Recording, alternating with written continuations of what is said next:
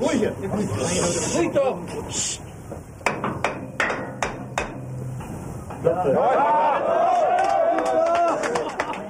Ach, das ist ja herrlich. Die sind am Leben. Das Wunder von Längede ist ganz großes Kino. Nach elf Tagen, als eigentlich schon alle Hoffnung verloren ist, gibt es plötzlich ein Lebenszeichen aus der Grube.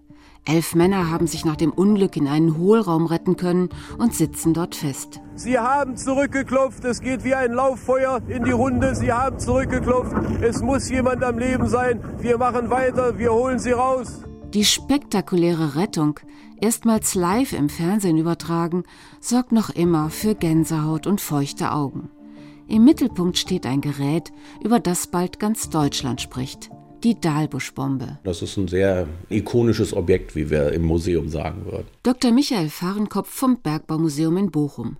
Dort löst die Original-Dahlbusch-Bombe bis heute ehrfürchtiges Staunen aus. Wenn die Menschen da vorbeigehen, dann erlebt man das immer. Jeder Zweite sagt, ach, die Dahlbusch-Bombe. Also daran kann man sehen, dass das also für viele Menschen doch ein gewisses Allgemeingut ist. Mit Längede und der Dahlbusch-Bombe verbindet man bis heute was. Dabei ist das Ding weder eine Bombe, noch wurde es von einem Herrn Dahlbusch erfunden.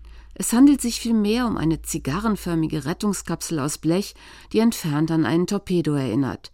Sie ist zweieinhalb Meter lang und hat einen Durchmesser von 38,5 Zentimetern. Entwickelt wurde sie 1955 in Gelsenkirchen nach einem Unglück auf der Zeche Dahlbusch. Es gab einen Streckenbruch, da waren drei Hauer unter Tage eingeschlossen.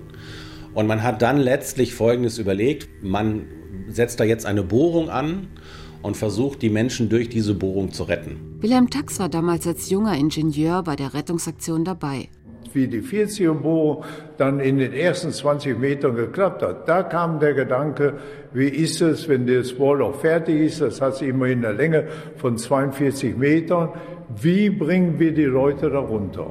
Eine Gruppe von Bergleuten macht sich fieberhaft daran, einen Rettungskorb zu bauen. So schmal, dass er durch das Bohrloch gezogen werden kann, aber auch so stabil, dass die Männer dabei nicht verletzt werden. Tax muss die Kapsel testen in die ein Mensch mit erhobenen Armen gerade so hineinpasst. Ich war ja so der Eratus, der da dem Stab da zur Verfügung stellen konnte. Da sagten sie, so, und Sie zeigen uns jetzt, dass einer da durchgeht. Der Test gelingt und die drei Kumpel können mit Hilfe der Dahlbuschbombe geborgen werden. Seitdem war der Rettungskorb immer wieder im Einsatz. Die elf Männer in Längede wurden damit ebenso befreit wie Verschüttete im Aachener Revier oder in Hessen. Noch 2010 wurde beim großen Bergwerksunglück in Chile eine ähnliche Kapsel benutzt. Die war ein bisschen moderner, aber genauso dasselbe Prinzip wie die Dahlbusch-Bombe. Das Besondere an der Dahlbusch-Bombe ist aber auch, dass sie nicht von einem Einzelnen, sondern von einem Kollektiv entwickelt wurde, das alles daran gesetzt hat, die Kollegen zu retten. So hat auch Wilhelm Tax keine Sekunde gezögert, die neue Rettungskapsel auszuprobieren. Wenn es um Rettung geht, wenn man da hast du gar keinen Muffensaugen, dann bist du so, kriegst du so Schübe, nicht wahr, Analinschübe, nicht wahr, dass du nur helfen willst.